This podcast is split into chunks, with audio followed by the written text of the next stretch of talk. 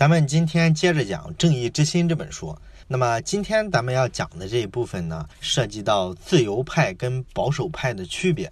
这其实是一个政治话题了。那你可能会觉得这是要讲欧美国家的政治吗？因为咱们一般在电视上比较常见的就是讲欧美国家的政治体制的时候，容易用到自由派跟保守派这两个词。但实际上呢，这两个词啊，跟咱们的关系其实是非常大的。为什么呢？因为虽然说保守派跟自由派主要是出现在西方的政治环境里，这两派呢主张也很不一样。但是呢，你会去看，在各个国家，不管你把这个保守派跟自由派叫什么名字，你比如说美国代表自由派利益的是民主党，而代表共和党利益的是保守派；英国呢，自由派是工党，保守派是保守党。这个名字呢各不一样，但是呢，你会发现自由派跟保守派的这两派的划分，在哪个国家的政治生态下都差不多。所以这就说明什么呢？虽然啊，这个保守派、自由派是一个政治上的划分，但是从根上来说呢，肯定是一种思维模式或者认知模式上的划分。不然的话，你不可能这么整齐划一嘛，对不对？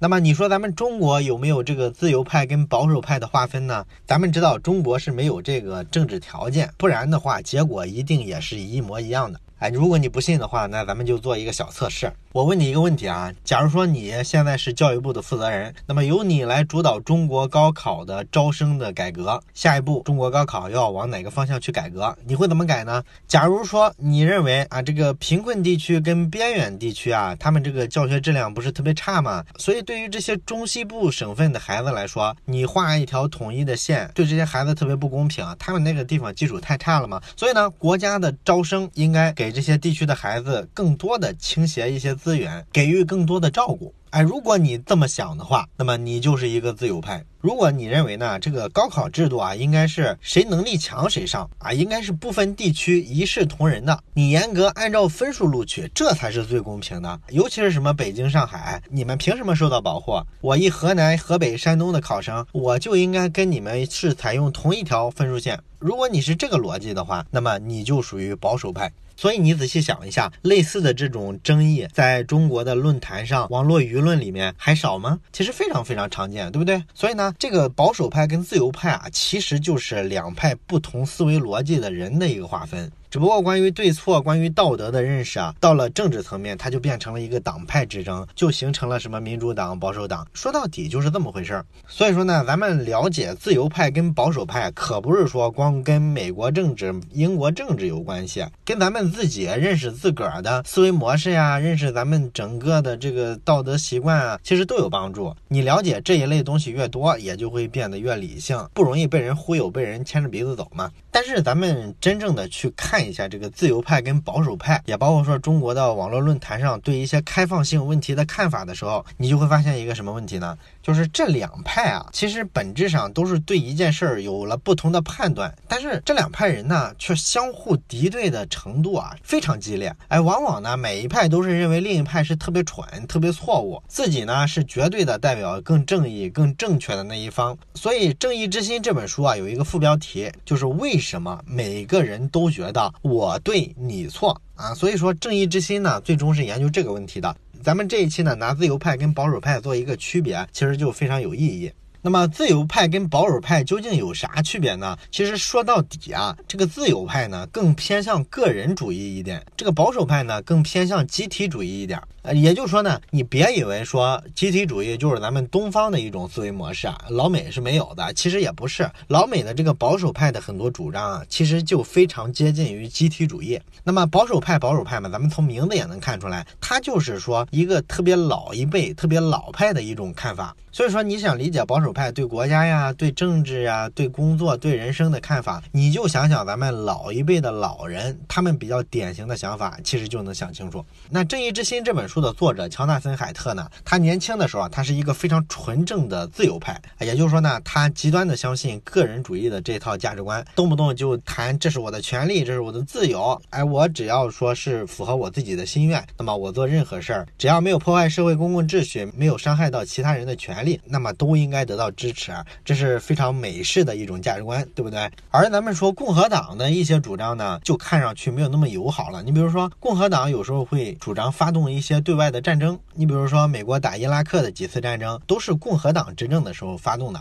然后共和党呢还会支持一些大公司，这个就是普通人不喜欢的，是吧？那种特别官僚、特别僵化的体制，咱们一想都知道。然后共和党呢还会有一点民族主义啊，就是说呢，他特别保守到什么程度呢？就认为我美国呢应该是美国人的社会，哎，所以你看呢，特朗普上台之后呢，他马上出的这个移民政策就特别严格。那这些主张呢，在乔纳森·海特的眼里啊，都觉得特别不对。你共和党怎么是这么邪恶的一个政党呢？我一个年轻人，我要选择是同性恋啊还是异性恋啊？我选择堕胎啊还是不堕胎？这不是我自己的身体，我自己的感情生活，这个我自个儿说了算啊！你说你们保守主义跑出来插一杠子说啊，不行，我们要维持一个老派的思想啊，一定要异性恋，然后不能堕胎，凭什么呀？你尊重我个人权利了吗？所以说呢，乔纳森·海特之前是理解不了保守派这一。派的观点的，直到后来他发生了转变，是个什么机会呢？就是他去了一趟印度，他是为了做这个学术研究嘛，就去研究一下印度社会的道德体系。结果发现呢，这个印度嘛，它属于亚洲，自然呢跟咱们中国、日本啊有一些相通的地方啊，比如说他们特别强调集体主义，然后对个人的权利呢没有那么狂热的强调。一开始呢，他去的时候也不太适应。你比如说，他一开始去的时候住一个公寓，然后人家当地呢给他安排了一个厨师和一个仆人。哎，然后呢，他每次这些仆人帮他铺床、帮他打扫卫生之后啊，他都会跟人说谢谢。然后当地人呢就非常不高兴，说啊，你不能跟他说谢谢啊，这是他应该干的，他就是在社会中是这个角色，他就是一个佣人，你应该对他严厉一点。这个乔纳森海特就觉得特别奇怪，是吧？这是个什么道德观念？然后他去印度当地的一些家庭里做客的时候，发现呢，他跟这个家里的男主人吃饭的时候啊，这个男人的妻子啊，一般都安安静静的给他们服务啊，给他们做好饭之后，饭盛上来，然后他自己就退到厨房去了。哎，他整个晚上都不会跟客人说一句话，更不会说上桌一块吃饭了。还还有这个传统，这个是个非常保守的传统，对不对？我觉得咱们中国啊，有些省份其实也不陌生，在北方的有些省份的农村地区啊，至今可能还有这个传统，就是。女性是不上桌的，只负责在厨房底下忙活。客人跟男主人是吃一桌，然后女主人跟孩子是吃另一桌。可能现在北方的部分农村依然还有这个传统，所以咱们就可以看出来，印度人整体来说他的这个道德面貌大概是什么样子了。那乔纳森·海特自然是非常不理解这种状况了。但是他在印度待了几个月之后啊，这种特别不适的感觉就消失了。为啥呢？其实很简单，就是人呢，他有一种共情的能力。这个共情呢，说到底就是说，他能很快的说站在印度人的视角去思考，而不是说作为一个西方人去指手画脚，觉得你们这个不对，这个落后，那个迷信，不是这么想了。他呢，就跟当地人的不断的沟通交流，然后学习当地的文化，渐渐的就能理解了印度人啊这一套道德伦理背后的一整个的逻辑是什么。这个其实对咱亚洲人来说也不算特别难理解，很简单，它就是一个集体主义的文化内核嘛。在西方人眼里呢，整个社会它是由一个一个的人组成的，而咱们东方的逻辑里啊，咱们会觉得一个社会呢是由一个个家庭为单元组成的。所以说呢，你这种认知上的不同啊，就导致西方更尊重的是每个个体的选择，而东方呢更重视的是每一个家庭单元。那每一个家庭单元里，咱们知道它包含很多家庭关系、人际关系。对不对？所以说这里边呢，比如说咱们要尊重父亲，尊重这个家族的族长啊，这种权威的感觉是不是就出来了？然后咱们特别强调这个人际关系啊，这就导致呢，人与人之间的这些连接的部分，比每个个体的自由选择可能放的位置要更重。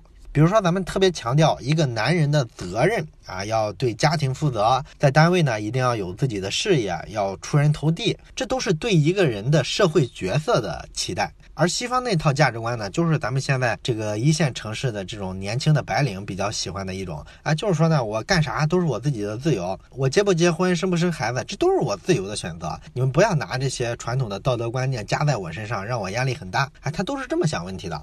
所以说呢，有一个调查，就是调查了中国人跟美国人的区别。就这个调查怎么做呢？就是一个填空题啊，写下我是什么，让你把这个什么的部分给它填满。那么中国人一般填的都是什么呢？都是身份跟社会关系。你比如说，我是一个军人，一个教师，或者说我是一个父亲，一个儿子，都是填这些东西。而老美填的东西呢，都是跟个人有关的，比如说我是啊一个乐观的人，一个自信的人，我是一个爱好音乐的人，爱好滑板的人啊，都是这么一种风格。所以这就能反映出咱们中国人对自我的认识跟美国人对自我的认识是非常不一样的。对印度来说，当然也是一样了。那么乔纳森·海特呢，在印度待了很长时间之后，他逐渐理解了这套集体主义的逻辑之后呢，他就开始能认可啊印度的很多道德伦理了。你比如说，在咱们亚洲，家长打孩子是非常正常的事儿，对吧？那欧美国家呢，是坚决不允许的。如果说家长打了孩子，这个是违法的。啊，所以说当年不是有一个影片是梁家辉演的，叫做《刮痧》，他不是讲了一个中国移民去到美国之后，给孩子的这个背上刮痧，然后弄得血淋淋的，然后美国当地人呢就以为他虐待孩子，要起诉他。哎，类似这种电影呢，它其实讲的就是东西方对于一个道德文化的不同的认识。在咱们东方，即便说你真把孩子打得血淋淋的，这个虽然说咱们会觉得这个当父亲的太狠，但是在咱们的文化里也觉得这事儿没有那么难以接受，最起码不至于到犯罪的地步。对不对？但是呢，这个乔纳森·海特呢，在印度待了时间长了，他就逐渐能理解了这种文化体系的好处以及它的逻辑。而且他发现，你整个印度社会，它的人与人之间关系很紧密，彼此之间非常融洽，这个是非常好啊。西方社会就不存在这种社会关系啊。而且你像印度的很多奇怪的风俗，比如说他见了客人之后，给客人递一个毛巾啊，递一个茶杯啊，都是要用右手的。他为啥用右手呢？如果你用一种纯粹的美国式的价值观，你会去笑话他们，就觉得印度人特别迷信，对不对？但是实际上你在那儿待久了之后，你就能理解为什么在印度社会里，右就代表着尊敬，左就代表着肮脏诋毁。因为很简单，印度人吃手抓饭的时候都是用右手抓的，而他们的左手是上厕所的时候洗自己的屁股的。所以说，你客人来了之后用右手给他递东西，这不是很正常吗？这在印度的道德体系里是非常顺畅的，能讲通的一件事儿。跟这个类似的也包括说咱们中国，你比如说什么河南呀、什么山东啊，总之这些北方的省份吧，都有特别强大的劝酒的文化。你一个外地人来了之后呢，往往就被他们各种劝酒，你不喝呢，他们也找各种。理由强迫你喝，你如果在一个南方人眼里，或者说在一个外国人、美国人眼里，你可能觉得啊，为什么呢？人家不喝，你为什么强迫人喝呢？啊，你们这个道德文化是不是太低劣了？实际上，它背后的逻辑呢，是之前的时候咱们不是穷嘛，所以呢，酒这个东西呢，它不常见，是非常稀缺的一种东西。所以说，客人来了之后，你把酒拿出来给他喝，而且让他多喝，这就是一种好客的体现，对不对？这就符合说当地这个传统文化里的道德观念。所以说，它。可不是一种说纯粹的，你用陋习或者说文化劣根性就能说把这个劝酒的文化简单的做了一个概括，其实没那么简单。所以呢，类似的这种事儿呢，乔纳森接触的多了之后啊，他就逐渐的认可了集体主义的伦理，甚至呢，他把自己的整个道德的框架就调到跟东方的这个集体伦理是一致的。后来几个月之后，他不是回美国了吗？他说呢，回美国的时候啊，他在飞机上看到一个美国人，就跟旁边邻座的人呢争这个头顶上的行李舱。哎，那个美国人呢就说了一句话啊，这个行李舱的空间在我座位上方，所以我有权利使用它。你看这个说辞，咱们今天的年轻人也很习惯，是吧？但是呢，乔纳森·海特说，他看到这个美国人这么说的时候，他就打心底啊泛起了一种反感啊，特别烦啊，因为他已经接受了东方的这种伦理。咱咱们东方的文化是讲集体主义的，咱们讲的是谦让。咱们的文化里啊，对这种因为鸡毛蒜皮的事儿跟人起争执是非常反感的，跟人争执反而是不道德的，你应该谦让。而这个个人主义、自由主义的文化呢，他就不讲这个。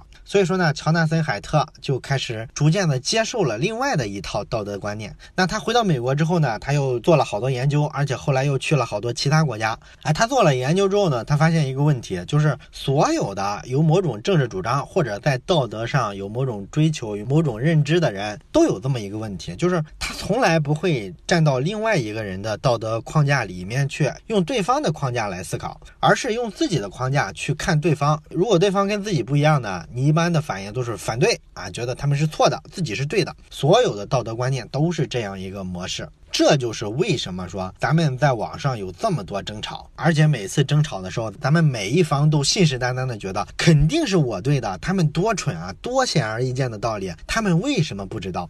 哎，我们这种感觉其实就来源于每个人都活在自己的道德框架里。那么咱们上一期也讲了，说这个道德啊，它可能来源于一个直觉的或者情绪的一个反应，它不是后天的理性推理出来的一个东西。所以呢，这就反映啥呢？道德呢，有可能是先天的。你想想是不是？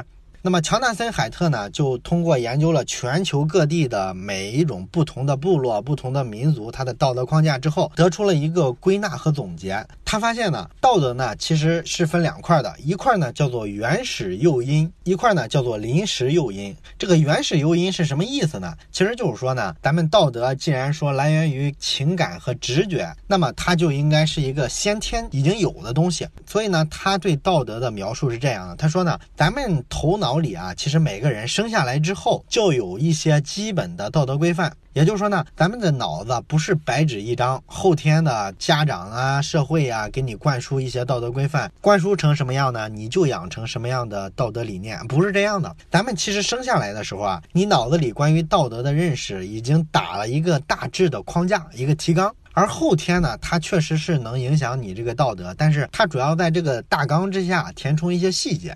哎，如果做一个比喻的话，大概就是这么产生的。所以说呢，这个原始诱因是什么东西呢？其实就是关于道德的一些大的框架、大的提纲。而临时诱因呢，就是指在每一种社会、每一种文化里，哎，与每一种场景里，你遇到的一些特殊的情况，它能够刺激起你大脑里本身已经有的这些原始的道德模块。那么，通过对全球各地的各种道德现象的研究，乔纳森·海特呢，把人类的这个道德呢做了一个框定。他发现呢，常见的道德行为啊，其实主要是六个大的道德框架。这六个框架呢，是放在全人类的任何地方，你发现都是有的。只不过呢，每一种不同的人、不同的文化里面，他对这六个道德模块，有些模块是特别发达、特别强烈的，有些模块他可能认知上比较淡漠或者比较忽视。我们所有人在道德认知上的区别，其实主要是这六个模块发生作用的时候，你这个权重高低的区别，相互之间组合的区别。所以说呢，咱们这一期的主要任务就是讲清楚乔纳森·海特的这六个道德模块，每一个模块呢都是完全不同的两种行为，体现了一个道德框架的两个极端。那么咱们接下来一个一个来看啊，先看第一个，第一个道德模块呢叫做关爱和伤害模块。那么关爱跟伤害这个模块呢，咱们可以很自然的想象得到，它讲的是一个人际关系，对不对？就是你对一个人究竟是关心爱护，还是说去伤害他？这是道德里最基本的一种模块，也是最常见的一种模块。你谈到关爱呢，其实最典型的就是母爱，对不对？咱们都是整天歌颂母爱的伟大，有时候呢还会延伸到动物身上，比如说一个鸟，它捉了虫子给小鸟吃，这也是一种母爱。但是你要注意的一点是，这个母爱在整个物种里面很普遍吗？其实不是很普遍，对吧？你想想，也就是鸟类啊、哺乳动物啊有这个母爱。你看什么爬行动物啊、昆虫啊，它们就差远了，对不对？它们好像繁衍后代的时候啊，都是以量取胜。哎，我产卵下蛋的时候，我一下好几百个，甚至上千个，下完之后我就走了，我就不管了。然后等着你这个卵自己孵出来之后，不管说环境是适应啊、不适应啊，有没有冻死啊、有没有被淹死啊，还是被天敌吃掉了，这个它都不管了。我就是靠数量取胜，我一下生这么多后代，你。们能活下来几个，那就看你们本事了。可是你看哺乳动物啊、鸟类啊，也包括说咱们人类，它就不太一样，对不对？咱们采用的是另外一个策略啊。咱们每一次呢生后代不会生很多，但是生了之后，我就非常认真的去照看。哎，我要提高说我繁衍的成功率。哎，我主打的是成功率。哎，我不走量。所以说咱们选择了这种繁衍模式呢，咱们实际上就只能说采用关心呵护后代的方式来促进说咱们种族 DNA 的延续。所以说呢，在咱们人类身上呢，有这个关爱的模块，确实是利于咱们生存的。这个符合进化论。那有了这个模块之后，对咱们人的道德行为有什么影响呢？最明显的影响就是，咱们所有人看到小孩子的那种视频，是不是都觉得特别可爱、特别萌，对不对？那这个道德模块呢，对咱们就非常有用。它写到咱们基因里之后，所以当你看到小孩子的时候，你就萌生了一种道德上、情绪上的一种冲击，让你愿意去照顾他，慢慢的把他养大。而且呢，从喜欢孩子这件事儿延伸，咱们人类的道德，你发现，当出现一些临时诱因或者叫一些触发机制的时候，咱们的一些道德模块也会被激发起来。你比如说，为什么咱们喜欢养宠物啊？就是因为小动物啊，很多层面来说，它跟小孩子是非常像的，对不对？咱们看它就觉得非常可爱。所以说呢，你按道德模块延伸出来，不仅说你伤害小孩子，比如说那种什么校园枪击案呀，或者说幼儿园的阿姨拿针扎小孩啊，这种咱们都会觉得道德上完全不能忍。而且在这个之外的，你说伤害小狗小猫，是不是这种视频在网上发出来也会被大量的谴责，对不对？哎，这就是说呢，咱们这个关爱跟伤害的这个道德模块呢，它不仅说针对小孩子，跟小孩子类似的这种行为啊，它也会得到认可。哎，为什么会出现这种状况呢？这就是跟咱咱们的认知有关。因为咱们人如果想认识一件事儿，主要通过的一个方式是什么呢？叫做模式识别啊。什么叫模式识别呢？很简单，比如说一个小孩或者说一个小狗，那么他从小呢都生活在城市，他根本就没见过蛇。但是假如说有一天他在大街上突然看到一条蛇，不管是一个小孩子还是一只小狗，他都会吓一跳，本能的恐惧。他为什么没见过蛇，他就知道蛇很危险，他应该害怕呢？这就是一种先天的模式印在他脑子里，这个东西是写进基因里的。也就是说，咱们祖先呢，经常跟什么蛇之类的打交道，知道这个东西啊很可能有毒啊，被它咬一口可能会致命。所以呢，先天的特别怕蛇的这部分祖先呢，他见了蛇之后就躲着走，他就更容易生存下来。而对蛇没有恐惧的人呢，可能就死掉了。所以说，怕蛇这种认知呢，就写入了咱们的先天的基因。这就导致呢，一个孩子生下来之后，在他的大脑皮层的认知模块里啊，其实是写有这种信息的。看到一个长得像蛇的东西，他就会害怕。哪怕说你看到的不是一条真蛇，是一个玩具蛇，你也会害怕。你看到草丛里一条弯弯曲曲的绳子，你也会吓一跳。这就叫模式识别。咱们之所以会把咱们的关爱伤害的这个道德模块啊用在小狗小猫身上，这就是因为呢，你看到这些小狗小猫的时候啊，也触发了你的模式识别，因为它们跟小孩子很像嘛，对不对？你包括说在宠物界，为什么没有任何动物能跟猫狗匹敌呢？你主要是猫狗的这个五官呀，包括说一些行为模式呀，跟其他动物比啊，是更接近于人类的小孩子的。所以说呢，它触发了我们的模式识别能力，让我们面对这些小动物的时候就爱心泛滥了。那在关爱和伤害这个道德模块里啊，这个自由派跟保守派他们认知上的区别是什么呢？其实它主要的分歧啊，主要是在于程度。哎，就是自由派的人，这个模块是特别发达的。所以咱们看网上经常讲说，特别喜欢狗啊、喜欢猫的那些人，他表达出一些言论，有时候有点激进，那么其他人就会攻击他说你就是一个道德婊、圣母婊这一类的人，他就属于这个模块特别发达。而真正的说保守派呢，他这个模块呢，他也发达，但是不会这么激进。他可能觉得我关爱人就行了，养几个常见的宠物也就罢了，我不至于说关心到全世界所有的物种。但是自由派就经常这么讲，讲全世界有这么多物种啊，每一种都是一种生命啊，我们都应该尊重他们，保护他们。所以说呢，这个环保主义者啊，以自由派的人居多。保守派的价值观呢，都觉得你保护好人，或者说跟人比较接近的几种宠物就可以了。你那么泛滥有什么意义？最终咱们人类所有的发展的目标，不都是让人类更好吗？你还真想带上所有的物种啊，让所有的物种都不灭绝？这怎么可能？所以说，这两派在关爱跟伤害这个道德模块里啊，它这个认知上差异就比较大。自由派这块认知尤其发达。这是咱们讲的第一个道德模块，接下来咱们讲第二个道德模块，或者叫道德框架：公平与欺骗啊。这个公平与欺骗呢，这个我觉得不太需要做解释，咱们都知道，所有人的道德体系里啊，都是追求公平的，不希望有欺骗。那公平这个策略呢？我记得之前咱们讲进化心理学的时候也讲过，就是咱们人类早期群居，你比较公平，不欺骗别人，别人给你一个礼物，你也送给他一个差不多价值的礼物，或者说别人帮你一次，下次你也帮别人一次，这是一个协作能力，对不对？他有这个协作能力呢，你就容易融入整个人类的这个原始部落，所以呢，你就生存下来的概率更高。如果没这个能力，你比较喜欢欺骗，那么可能跟你协作的人就越来越少，渐渐的你可能就被排。挤出这个群体了，你独自一个人生存下来的概率很低，这就是为啥咱们道德体系里啊，现在留存下来一个追求公平、反对欺骗的这么一种道德模块。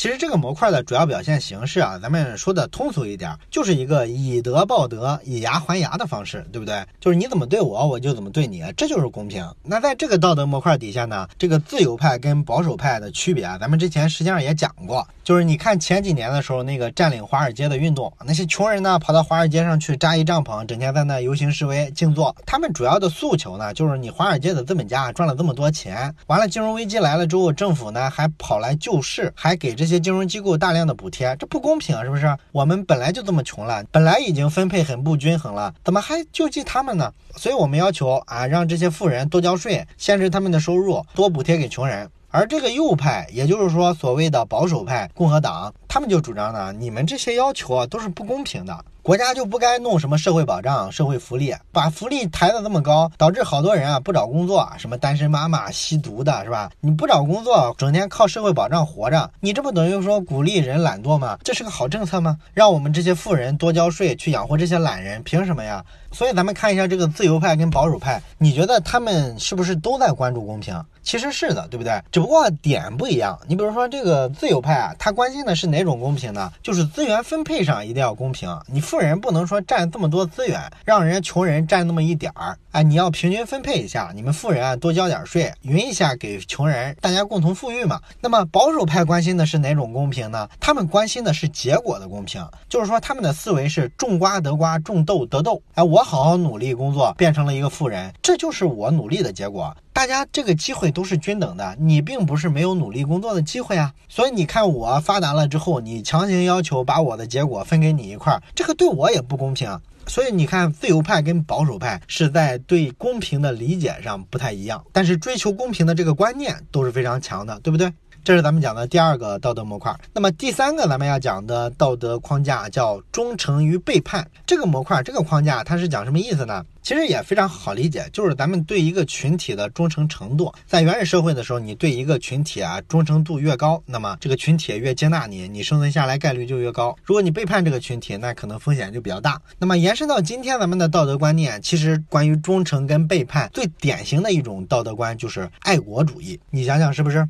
咱们要对自己的国家保持忠诚，对自己的组织保持忠诚，对公司保持忠诚，这都是这个道德模块在发生作用。如果你背叛了你的组织、你的群体、你的国家，你自己就会觉得处于道德的制低点，抬不起头来。那么在这个道德模块里面，你会发现自由派跟保守派的区别非常之大。保守派的这个道德模块是非常强烈的。你比如说，咱们看这种政治新闻，涉及到咱们跟外国的这种领土之争的时候，你去看看咱们的爸妈辈儿。或者爷爷奶奶辈儿，他们对这个新闻的反应往往非常激烈，所以在咱们年轻人眼里，咱们就觉得这个老一辈啊，往往是非常的民族主义的。他们对这个忠诚爱国的强调远远强过咱们，而咱们这一辈人呢，因为比较开放了嘛，所以咱们接受了很多像欧美的这种年轻人这种自由派的观念之后，咱们觉得无所谓。咱们对个人权利、个人自由的关注远远超过对群体、对组织的关注。包括说每一代的特别年轻的进入职场的人，这个老一辈职场的人呢，都会说：“哎呀，你们这些年轻人怎么职业素养这么差呀？”哎，换个工作就跟喝水似的那么简单，说走就走，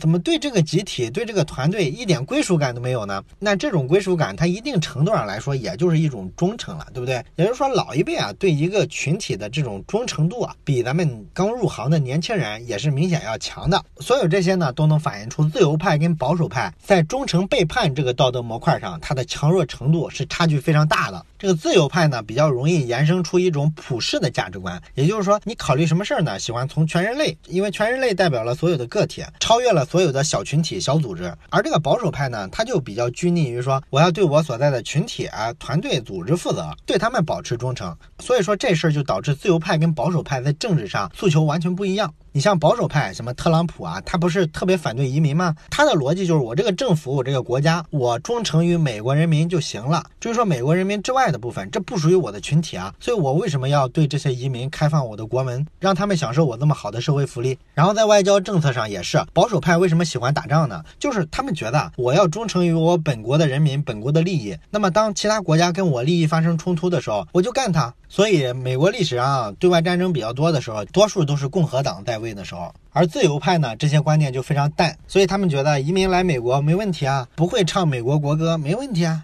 哎，这个差别还是非常大的。这是第三个道德框架。那么第四个咱们要讲的道德框架是权威和颠覆。这个权威跟颠覆呢，也是在保守派身上体现的更明显。这个还是想想咱们的长辈就知道了，对不对？他们呢，希望我们站有个站相，坐有个坐相，见了领导、长辈、老师，一定要怎么怎么客气。而年轻人呢，往往是反传统的、反权威的。他希望呢，保持的是自己的个性，而不是说对权威的这种顺从。甚至他会说用一种反等级、反对不平等、反对权力中心的这么一种标签，把自己给界定出来。哎，这是自由主义干的事儿。所以说，在这个道德模块上，这个两派的分歧也是非常大的。这个非常简单，咱们简单说。那么第五个道德框架叫做圣洁与堕落。这个圣洁和堕落是什么意思呢？就是说咱们之前做过一些道德的选择题，那说把一个人杀掉然后吃掉这事儿当然是不符合道德的，对不对？而且你听上去吃人肉，你觉得这事儿呢有一点肮脏，有一点恶心。但是如果说一个人他告诉你他愿意被你杀掉，然后也愿意被你吃掉，然后你再把他杀掉，把他吃掉，你觉得这时候你的恶心感会消失吗？仍然没有，对不对？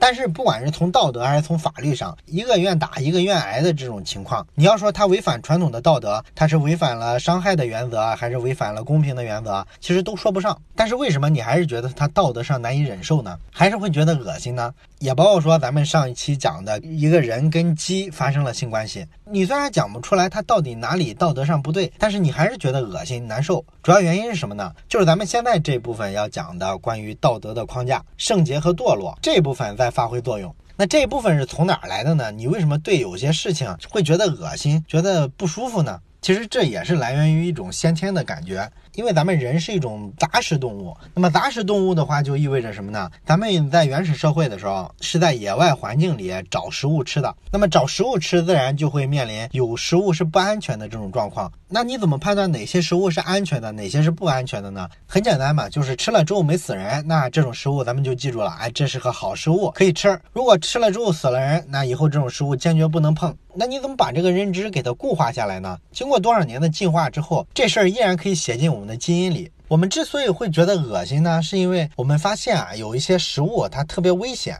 你比如说，咱们看到老鼠是不是会有点恶心？看到一个食物上面生了蛆，是不是觉得特别恶心？你发现这些所有恶心的东西有个什么特点呢？就是它都是很脏的东西，很容易说滋生一些细菌啊、病毒之类的。所以说，这种恶心实际上是什么呢？是一种行为免疫机制，它是为了保护我们的，让我们看到这些东西就恶心，绕着它走，这样你就不容易得病，还，增加生存的概率。所以说，恶心是这么产生的。那恶心为什么会跟道德产生关联呢？这个就是后来进入这个人类社会之后，逐渐的要衍生出一些道德规范嘛。那这个道德规范呢，就跟这个恶心的危险的东西啊，就容易产生一些关联。你比如说，有些国家啊，对外国的一个种族、一个民族移民到自己的地盘上，这个态度呢是非常的开放的。你好比说美国这样的国家，也有些国家呢，这个态度就非常保守。你比如说西欧的有些国家，比如说英国，他因为外国人老是去他那儿移民，他都脱欧了，对不对？所以他这反应就是非常激烈的。那为什么不同的国家对外来移民态度这么不一样呢？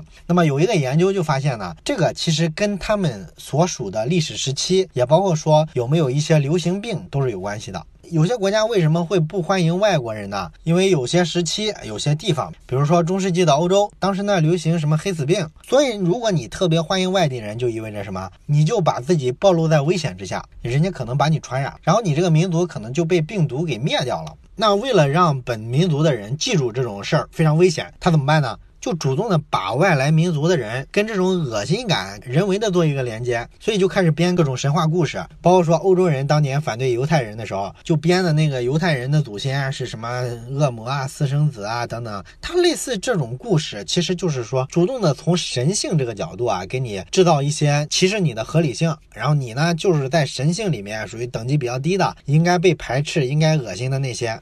那有些人呢，还把这个外来民族啊比喻成什么老鼠跳蚤啊，这就是大家比较恶心的一种东西，对不对？所以说呢，他在道德上等于说做了一种人为的调控，主动的让一种人一种行为跟这个恶心感做了一个挂钩，这个是不圣洁的，还是诋毁我们的神啊？所以它是不纯洁的，是堕落的。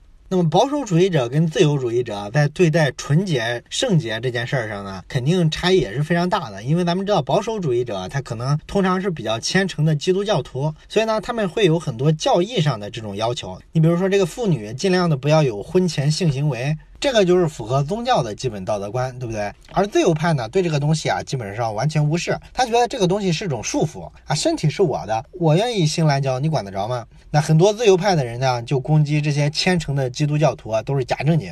所以说，双方的分歧在圣洁跟堕落这个模块也是非常大的。那最后一个，乔纳森·海特提出的道德框架叫做自由与压迫，这也是自由派跟保守派啊双方都坚持的一个原则。而且他们都有自己的看法。那么自由派咱们讲了，主要讲的自由是什么呢？个人选择的自由啊，这个他们是比较认可的。他们对出现一个权威来压迫自己，来维持统治秩序这种事儿，他们是特别反感的。所以呢，自由派主张的永远都是说解放人权，国家呢应该尽可能的去关怀弱势群体。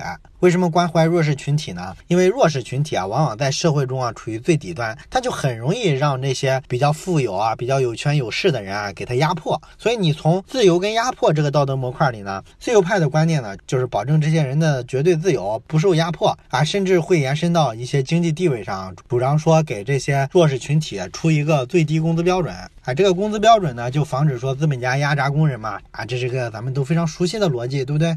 所以说，自由派是支持工会，支持工人有组织的罢工，有组织的跟资本家对抗，跟他们谈判工资。而真正的说，在美国，这个小企业主啊，主要支持的是谁呢？他其实支持的是保守派，是共和党。多数的小企业主都是这样的。